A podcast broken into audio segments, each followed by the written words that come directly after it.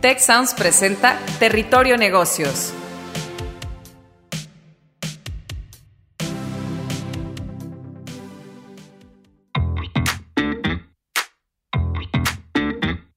Bienvenidos a Territorio Negocios, de EGADE Business School y la Escuela de Negocios del Tecnológico de Monterrey. Mi nombre es Katia Villafuerte y hoy seré su guía por este espacio. Hoy nos adentramos en el territorio de innovar para sobrevivir en el emprendimiento. Para ello, tenemos a dos invitados. Por un lado, a Nacho Álvarez, que es el cofundador y director general de Moneypool. Y por otro, tenemos a Luis Márquez, director del Full-Time MBA in Innovation and Entrepreneurship de GADE Business School. En el episodio de hoy abordaremos cómo los emprendimientos deben transformarse constantemente para hacer frente no solo a la incertidumbre del mercado, sino también a la digitalización y los cambios en los patrones de consumo. Hola, ¿cómo están Luis y Nacho? Hola Katia, ¿cómo estás? Mucho gusto, muchas gracias por la invitación. Hola, mil gracias por, la invitación, Katia. Oigan, pues la verdad estoy feliz de tenerlos porque ustedes son muy, muy buenos en esto del emprendimiento y la verdad es que yo lo que he visto es que el emprendimiento, si no estás constantemente innovando, pues prácticamente muchas veces ni siquiera sobrevives. Entonces me gustaría empezar eh, preguntándoles como emprendedores, ¿cómo debo transformarme si yo decido ser emprendedora para realmente permanecer en el mercado. ¿Tú qué opinas, Luis? Pues realmente estamos viviendo tiempos, tiempos eh, muy especiales, realmente el, mundo se detuvo y bueno, pues hay dos, dos opciones, ¿no? O nos volvemos eh, renacentistas o regresamos a, las épocas negras, ¿no? Entonces yo creo que eh, realmente ante este tipo de crisis creo que surgen una gran, gran, gran número de oportunidades eh, el problema es que si no reaccionamos de manera rápida, de manera ágil como está de moda, pues realmente puede desaparecer nuestro emprendimiento. Entonces sí es un reto enorme el que estamos viviendo. Ok, pero por ejemplo, Moneypool, en el caso de Nacho, ya tiene cinco años de existir, ¿no? Evidentemente, pues mucho tiempo antes de que empezara este proceso de la pandemia. ¿Cómo te has tenido que transformar tú, Nacho, en todo este proceso de la pandemia y que nos platica Luis que obviamente o nos reinventamos o nos regresamos en el tiempo? Sí, para nosotros creo que fue una, combinación de la, preparación, la oportunidad y, que ya nuestro negocio de por sí estaba basado en, en la idea de no se requiere un contacto físico para hacer la entrega del servicio. Eh, es una plataforma para hacer y recibir pagos desde tu celular sin contacto. Entonces, previo a la cuarentena, eh, la propuesta de valor era muy clara, pero requeriría de cierto convencimiento. Post cuarentena, la propuesta de valor sigue siendo la misma, pero ahora la forma de tomar la decisión para el mercado es casi de estoy obligado porque, porque no, me, no puedo ir a, muchos lados, porque ir al cajero es, una, es un riesgo, porque traer cambio es un riesgo, porque no todo el mundo está en situación de puedo ir a ver a alguien para cobrarle, para entonces eh, lo que como decía Luis, es una época de, crisis y todas las crisis tienen grandes oportunidades. En esta ocasión, nosotros nos ha venido bien eh, como negocio eh, el estar preparados para enfrentar este, esta situación. Em, entonces, pues no, no, hemos tenido que cambiar mucho. Eh, sí hemos tenido que, cambiar, por ejemplo, mensajes de cómo la gente percibe el producto, en cómo damos servicio. Ahorita estamos creciendo 150% contra el año pasado sin hacer este, publicidad, sin hacer promoción. Todo es recomendación de las personas, por lo mismo que digo, porque ya se sienten obligados a, usar una solución de este tipo. Sí, digamos que eh, para ti más bien fue, te adelantaste o se adelantaron con Moneypool a todo este cambio digital que se ha venido gestando ya desde hace tiempo y este ha sido como el momento perfecto para darle un impulso impresionante, ¿no? ¿Has tenido que crear nuevos productos o simplemente has aprovechado pues más este, este crecimiento en el uso de estos nuevos canales más tecnológicos? Más que no, hemos tenido que crear nuevos productos, hemos tenido que dar mantenimiento a, los productos que teníamos como complemento de la propuesta. Eh, te explico un poco. Moneypool el, caso de uso principal de Moneypool es la creación de un grupo para recibir pagos de varias personas, como cuando vas a hacer un, grupo, este, un grupo para comprar un regalo para un amigo, para una carne asada donde cada quien va a poner su parte, eh, o cualquier tipo de excursión, viaje, reunión, lo que sea. Y tenemos como complemento el, tú puedes hacer transferencias uno a uno, donde tú le puedes mandar desde el celular dinero o cobrarle a cualquier persona vía WhatsApp, vía Facebook, vía Messenger, vía SMS, como tú quieras. Y ese es un producto que previo cuarentena eh, no, no era tan buscado por el mercado. Como que no se sentía que fuera una necesidad. Y en la, en la cuarentena ahora sí es una necesidad. Exacto, ahora sí ya no, como que no nos dejan muchas opciones y está siendo algo súper fácil y rápido de estar manejando por parte de los usuarios. Sin embargo, me gustaría preguntarle a Luis, ¿tú qué opinas con otro tipo de emprendimientos? Aquí Nacho nos está platicando cómo al final del día le ha convenido de alguna manera porque ha crecido el negocio. Pero otros emprendimientos, ¿tú qué crees? ¿Que solamente tengan que hacer este cambio digital o sí tendrían que crear nuevos productos para poder sobrevivir en este momento. Gracias, Katia. Fíjate que es interesante lo que, lo que, lo que planteas porque realmente estamos discutiendo sobre, sobre el tema, por ejemplo, en específico de la pandemia, ¿no? Sin embargo, que, genera ganadores y perdedores, pero en, toda, en, todas las épocas de la vida siempre hay ganadores y perdedores, siempre hay industrias que van a sobresalir sobre, otras, ¿no? O sea, eh, realmente el tema de innovación, como decía Schumpeter, es una eh, destrucción creativa, porque lo que sucede es que nuevos modelos de negocio destruyen viejos modelos de negocio. Entonces, el modelo de negocio de Moneypool, la verdad es que quizás se catapulta un poco con lo que está sucediendo, pero realmente ya eh, el modelo de negocio de Moneypool y muchos negocios similares a los que está manejando Nacho, verdaderamente vienen sustituyendo un poco lo que ha dejado de hacer un poco la banca, ¿no? Es más, estamos en una época de sharing economy. Entonces, eh, ¿qué significa esto? Que ya la comunidad puede hacer negocios eh, eh, entre, entre nosotros, ¿no? Y yo creo que aprovechan justamente esta, esta coyuntura para crecer quizás cada vez más, quizás el segmento de mercado cambia, pero realmente lo que yo he visto es que, sinceramente, hay modelos de negocio que aún sin pandemia, de emprendimientos, que no jalan porque realmente no entienden las necesidades del consumidor. Hoy por hoy, eh, eh, lo, que, lo, que, lo que vemos con la pandemia es que básicamente es otro, otra prueba más que te está poniendo el mercado y tú como emprendedor tienes que saltarla, porque la vida es así, ¿no? Y entonces, una de las cosas que, muchas veces pasan es que el emprendedor se enamora de, su producto y no del problema. Y entonces ahí es donde le, genera un problema poder hacer un cambio. Y eso es por eso que, yo pienso que de alguna forma, sinceramente, eh, lo, que, lo que está sucediendo es que los emprendedores fracasan porque no escuchan las necesidades del consumidor. Ok, entonces, mira, para ponerlo de esta manera, ya hay mucha gente que tiene evidentemente empresas establecidas, ¿no? Que con todo esto de la pandemia se están teniendo que mover. Eh, y hay otros que obviamente pues están coqueteando con esta idea de emprender desde un lugar diferente, precisamente por las oportunidades que están brindando. ¿Qué crees tú, Luis, que deben de considerar para el futuro considerando estas circunstancias? Como yo te decía, en, todas las industrias, eh, eh, en, todo, eh, en, los negocios hay ganadores y perdedores. Yo creo que hoy por hoy, pues aquellas industrias que verdaderamente estaban muy relacionadas con, muy relacionadas con la presencia de personas, pues realmente tienen que cambiar de, manera muy rápido, ¿no?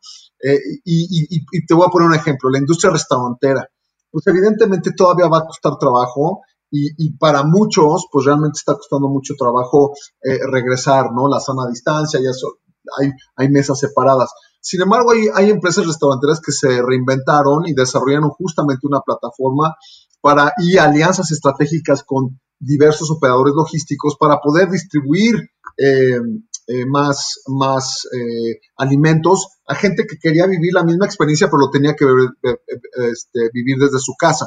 Claro, ¿Qué pasa en este sentido? Pues hay gente que pierde, por ejemplo, la gente, los meseros, eh, la gente que atendía, que estaba dentro del restaurante, pues son, son perdedores y hay que eh, ver de qué forma se les puede ayudar. Otra industria, ah, otra industria que está perdiendo muchísimo, y donde yo soy consejero, consejero independiente, es en el sector hotelero, ¿no? Yo soy consejero en una cadena de hoteles, Hoteles Misión, eh, donde tenemos 60 hoteles, más de 5 mil cuartos, pues ha sido todo una estrategia poder reinventarnos. Y entonces del día uno dices, oye, ¿cómo le haces para reinventarte, no? Entonces ahí también cambió nuestro segmento de mercado porque dijimos, oye, no, la gente no quiere ir a los hoteles, ¿qué hacemos? Pues empezamos a platicar con este, el sector médico y ofrecer servicios con el sector médico. Los, los hoteles tienen restaurantes, empezamos a ofrecer servicios a, a domicilio.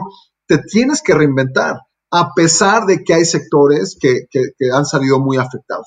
Hay otros sectores que han salido enormemente beneficiados, como es el tema de la logística, ¿no? Este, Uber, Rappi, etcétera, han sido grandes ganadores aquí. Y plataformas como la, la que tiene Nacho de Moneypool, que se me hace una genialidad idea, justamente es un tema de sharing economy, ¿no? La verdad es que la gente ya no necesita un intermediario para hacer actividades entre ellos. Se ponen de acuerdo y lo hacen y eso genera, este, pues realmente que la industria bancaria la, pues realmente tenga que reaccionar y ellos también podrían ser perdedores si no reaccionan de manera este, rápida y hacen alianzas estratégicas con Nacho o con otras plataformas que está sucediendo. Entonces, eh, para resumir, realmente eh, el, tema principal es que el emprendedor tiene que tener la, visión y la agilidad para poder transformarse. Y eso, y eso implica que no esté enamorado completamente de su producto, porque si no le va a costar trabajo reinventarse. No, y al final del día ahí lo que, lo que tenemos es, como dices, ¿no? Tal vez industrias que dependían totalmente de la presencia física de los, de los clientes o usuarios, pues tienen probablemente que transformar su negocio, pero por ejemplo, ya vimos que Moneypool de alguna manera se ha adelantado a los tiempos, ¿no? O sea, empezaron hace cinco años con algo que hoy se está impulsando en gran medida, precisamente por la situación. Tú, Nacho, ¿qué consideras para el futuro?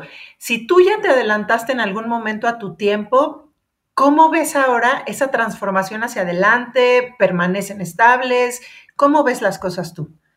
Yo creo que eh, Luis mencionaba algo que es eh, fundamental y es eh, independiente de la crisis actual o de si cuarentena o no cuarentena, es que lo, lo que tiene que desarrollar el emprendedor es la capacidad para identificar los problemas. Y si tienes esa capacidad de identificar el problema, en cualquier situación, en cualquier momento, vas a poder enfocar tus esfuerzos en resolverlo.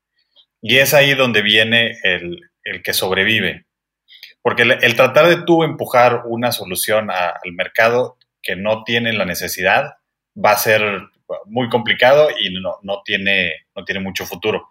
Entonces, como para nosotros dentro de Moneypool, identificamos hace cinco años una problemática que se expresa de una forma diferente hoy que hace cinco años y hoy tiene otro tipo de, retos y así van a, van a estar constantemente cambiando y lo que tenemos que hacer nosotros hacia adentro es tener una forma, una metodología, procesos donde siempre estemos pensando en, bueno, y ahora cuál es el problema para pasar al siguiente nivel y cuál es el siguiente problema y para pasar al siguiente nivel. Y así es crear como un círculo virtuoso de, crecimiento y de innovación para siempre estar vigentes o ser relevantes eh, en el contexto del mercado. Ok, entonces al final del día todo se centra un poco alrededor del consumidor y sobre todo en este momento de turbulencia. ¿Cómo creen ustedes entonces que si ponemos al consumidor en el centro, deberían de estar reaccionando los emprendimientos tanto en México como en América Latina? Sí, sí está enfocado hacia el consumidor, pero más que enfocado al consumidor es entender eh, claramente las necesidades del consumidor, que es diferente, Katia. Una cosa es que el consumidor te diga que quiera y otra cosa es entender, eh, tú como emprendedor, entender las necesidades del cliente. Fíjate que algo que platicábamos detrás del micrófono eh, antes de comenzar era justamente la preparación que tenía Nacho. Eh, no, es una, no es un emprendedor improvisado. Es decir, ya tiene una trayectoria, un track record que eh, pues justamente lo hace ver el mundo de diferente forma y lo que hace es, tratar de minimizar los riesgos. Es justamente yo creo que lo, lo, que hace su emprendimiento, ¿no? Su emprendimiento es, entiende las necesidades actuales del mercado, entiende el dolor del mercado y básicamente se va transformando conforme eh, eh, las necesidades del cliente van van cambiando. Por ejemplo, nos decía que de alguna forma sus segmentos han ido cambiando o los servicios o la, aplicación de su, de, su plataforma se utiliza para otro tipo de cosas, ¿no? Una, porque hace cinco años no teníamos pandemia, ¿no? Pero hoy sí tenemos pandemia y la compañía sigue sigue creciendo. ¿Por qué? Porque su plataforma le permite eh, tener la flexibilidad y la agilidad suficiente para adaptarse a estos tiempos. Y la gente sigue teniendo problemas claros con el tema financiero y Moneypool viene y se lo resuelve, ¿no? Entonces, yo creo que el tema es que eh, las lecciones aprendidas es que, pues no, no, no creo que los, los emprendimientos improvisados creo que tienden a fallar. Creo que cada vez más hay que tener una metodología y entender que eh, el emprendimiento no, sí hay, hay posibilidades de poder reducir riesgos con una buena metodología para poder desarrollar un emprendimiento, que escuchar la voz del mercado es importante, pero más que nada tú eh, detectar como emprendedor cuál es, cuál es el, el, dolor. Y yo creo que no solo es customer centric, como tú decías, sino también entender que necesitamos al emprendedor, o sea, la startup tiene que resolver esos, esos este, emprendimientos. Yo creo que ahorita estamos viviendo épocas también muy interesantes.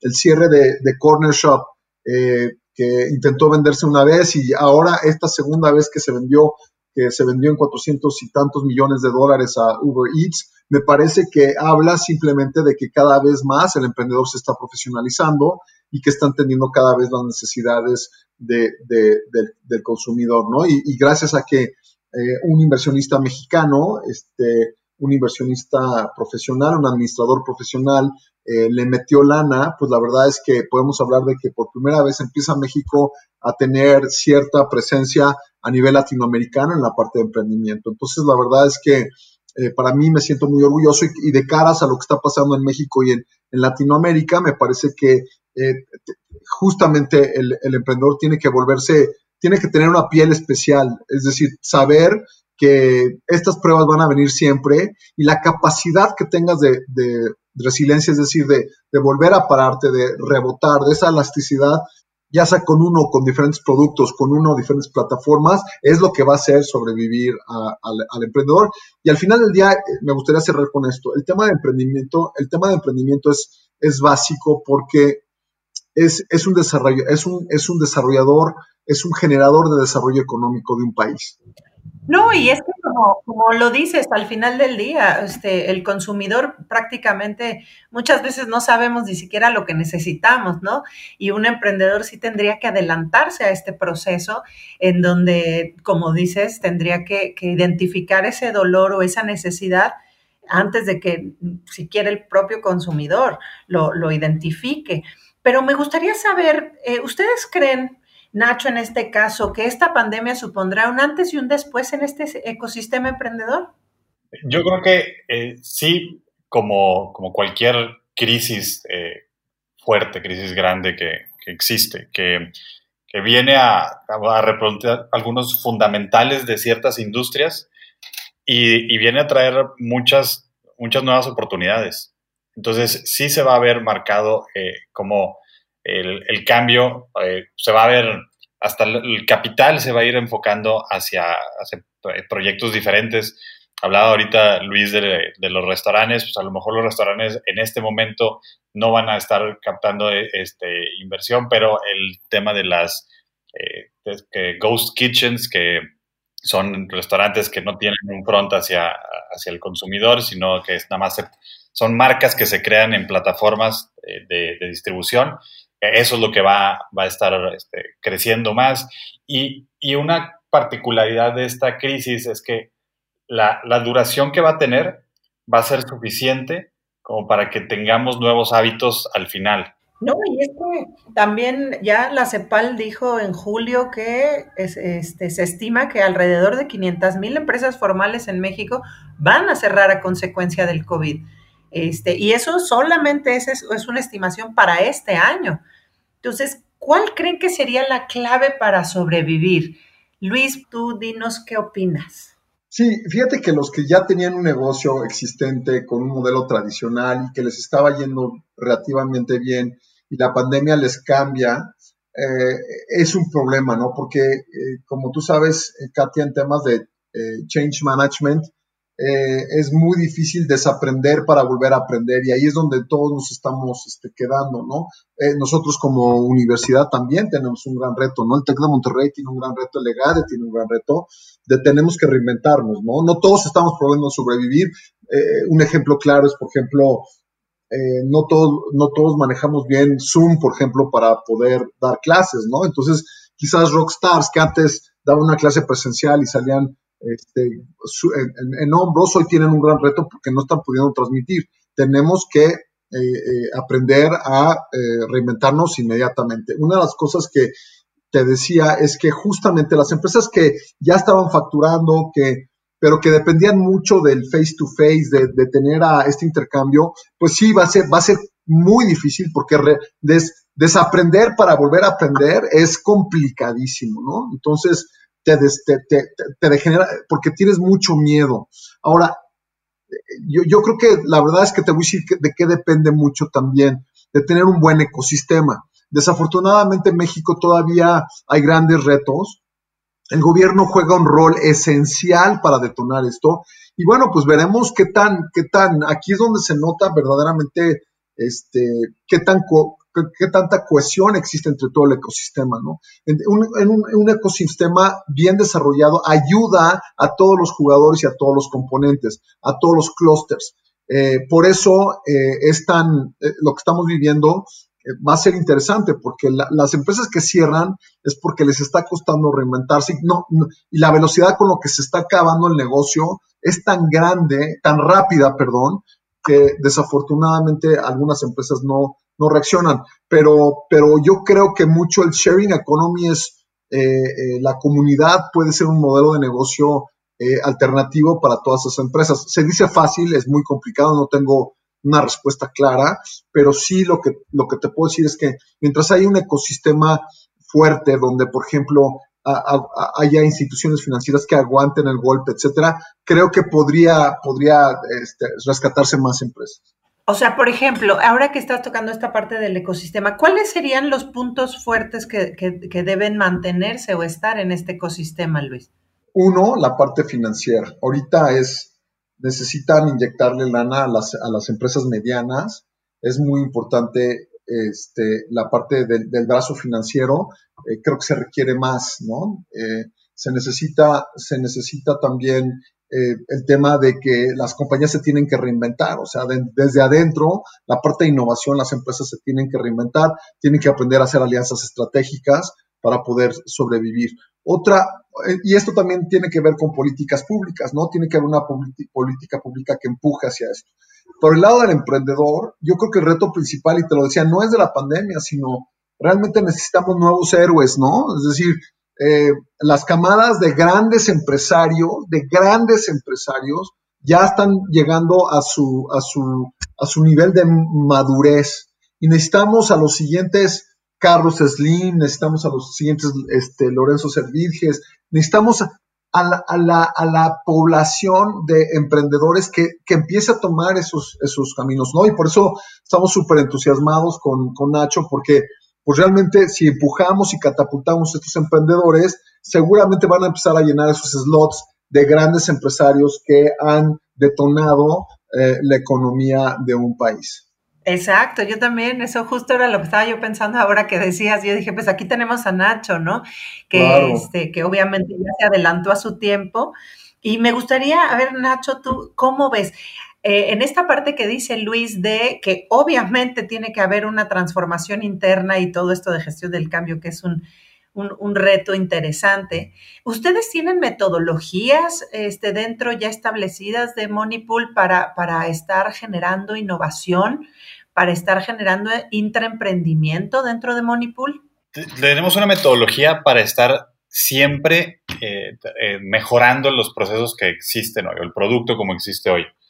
Tenemos los recursos limitados y estamos muy, pues, tenemos que ser muy enfocados en a dónde le dedicamos este, nuestros esfuerzos. Y lo que, lo que tenemos es un constante evaluación, una constante evaluación de, de cuál es el flujo de un usuario, de cómo descubre la aplicación y cómo la navega y cómo interactúa. Y constantemente estamos revisando, aquí parece haber un problema, es, digamos, en la parte de, del registro. De registro a la primera activación hay un problema y tenemos una persona que está dedicada a hablar con, con usuarios, a ver las sesiones, a tener como pues, eh, eh, pruebas piloto y de ahí pasamos a una fase de, diseño donde proponemos, eh, habiendo entendido cuáles son los problemas, proponemos diferentes soluciones. Esas diferentes soluciones se prueban en el mercado, unas llegan al punto donde se prueba al mismo tiempo como un A-B test, donde cierta parte del flujo de la, de la aplicación está pasando por un flujo y cierta parte por otro, y vemos cuál tiene mejor desempeño, y si es mejor la nueva solución, es la que se queda. Si no, volvemos otra vez a la parte de, ideación y ponemos otra, otra más. Entonces así aseguramos que, el proceso continuamente está en mejora, que estamos continuamente buscando cuáles son las partes donde flaqueamos más y, y vamos así avanzando y mejorando. Y esas mejoras muchas veces eh, son, son incluso más, tienen mejor rendimiento, mejor este, rentabilidad que cualquier campaña de publicidad o promoción, porque esos cambios son a largo plazo, son compuestos. Si yo logro mejorar la conversión de mi página de inicio, porque supe eh, cómo transmitir mejor mi idea, cómo transmitir mejor mi propuesta de valor, los beneficios, lo que sea, ese, ese cambio en comunicación se queda permanente para el futuro. Cuando si lo haces a través de publicidad y traes más tráfico, pues no necesariamente estás mejorando tu comunicación, solamente estás pagando por traer nuevos, nuevos usuarios y eso, eh, aunque es, eh, es buena fuente de tráfico, no necesariamente es sostenible en el largo plazo. Ok.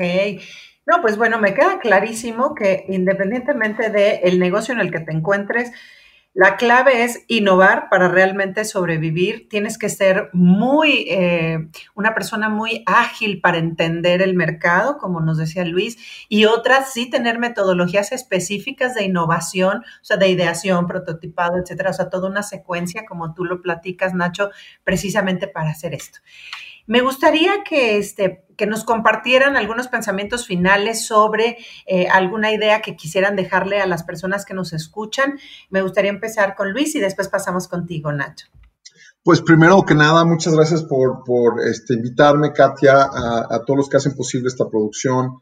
Eh, muchas gracias por la invitación, gracias a Luis Vargas por, por este, considerarme y sobre todo por tener la oportunidad siempre. A mí me apasiona conocer emprendedores. La verdad es que llevo 25 años el sector, desde que tuve la oportunidad de, echar a andar a Mexcap. Eh, he, visto más de, ¿qué te puedo decir?, 800 o 900 pitches, o sea, en 20 años. Ha sido increíble la experiencia y la verdad es que eh, no me paro de sorprender de, sobre todo de la capacidad que tienen eh, nuestros emprendedores. Y la verdad es que para mí la, única reflexión es que eh, en estos tiempos eh, lo que hay que hacer es moverse, no hay de otra, ¿no? O sea, la verdad es que el, que se queda, el que se queda parado, este, pues la verdad es que eh, no, no, no, no, va a poder seguir este, el camino y la verdad es que este, pues este, este como, como la frase que decía, ¿no? Este río, este río no tiene orillas, o te hundes o, o, o, nadas o te hundes, ¿no? Entonces, la verdad es que el, el mensaje es, pues, ánimo, ¿no? Y justamente este tipo de crisis genera muchas, muchas oportunidades y hay que solo entender bien el mercado. Y de nueva cuenta, gracias, gracias por la oportunidad de permitirme estar en su programa. No, gracias a ti. Y retomando un poco de lo que dices para darle la palabra a Nacho, pues creo que tendría que aprender mucho de Nacho y de Moneypool en el sentido de ellos ya tienen un sistema, una metodología establecida para la innovación y muchas industrias, muchos emprendimientos, muchos negocios ya estaban dormidos en sus laureles y creían que ya tenían la gallina de los huevos de oro y pues no fue así y la vida les cambió, no necesariamente para bien. Este, ¿qué, ¿Cómo te gustaría cerrar, Nacho? Este, pues ya que ustedes sí tienen esta parte de innovar para sobrevivir. Primeramente, muchas gracias también por la, por la invitación. Eh, un gusto compartir la, la, plática con Luis y contigo. Gracias a todos los que producen el, programa. Y, y, bueno, con lo que me gustaría dejar es algo que mencionaba Luis y quiero este, reforzarlo porque me toca mucho eh, platicar con eh, futuros emprendedores, con amigos que les está interesando una idea, gente que viene nada más a rebotar algo que, oye, es que quiero hacer esto, esto o esto. Y es el enfócate en encontrar el problema que quieres resolver. Porque el llegar a decir, oye, es que voy a hacer una app que haga esto, ok, o sea, el que si es una app o si es una página o si es un puesto en la calle o si es lo que sea, eso es secundario porque eso puede cambiar. Lo que tienes que hacer en un principio es busca la forma de identificar problemas, de tener alguna metodología para validar que el problema existe y una vez teniendo eso, vas a tener 854.322 eh, formas de resolver ese problema y se trata de, iterar y de, hacer las cosas y probarlas en el mercado y regresar otra vez a planeación y volver a lanzar y así. Eh, nunca sale a la primera, no se desanimen porque no salga a la primera eh, y es, resiliencia, hay que, hay que seguir y, bueno, pues nosotros nos hemos visto en momentos muy difíciles, nos hemos visto en mejores momentos, pero, pero se trata de, de, tener muy claro qué es lo que estás resolviendo para que sigas inspirado en continuar con, con intentar resolver ese problema. Muchísimas gracias, Nacho. Sí, exacto, la resiliencia y que pues la vida y las circunstancias a todos en general, más allá de si somos emprendedores o no, nos está enseñando. Y pues si ya estamos practicando la resiliencia, pues sería un buen momento para emprender y para innovar, ya que ustedes nos han dado claves muy importantes para entender el mercado, para saber cómo sobrevivir. Muchas gracias por estar con nosotros y nos vemos en la siguiente edición. Gracias por escuchar un episodio de Territorio Negocios, el podcast de EGADE Business School, la Escuela de Negocios del Tecnológico de Monterrey y Tech Sounds. Productor ejecutivo de Tech Sounds, Miguel Mejía. Asistente de producción, Marcelo Segura. Productores de Territorio Negocios, Luis Vargués, Triana del Castillo, Francisco Coria, Carla Díaz, Desiree Ukovitz y Santiago Velázquez. Postproducción, Max Pérez. Los invitamos a escuchar el siguiente episodio de Territorio Negocios y el resto de programas de Tech Sounds en Spotify, Apple Podcast, Google Podcast y en tech.mx diagonal tech-medio sounds.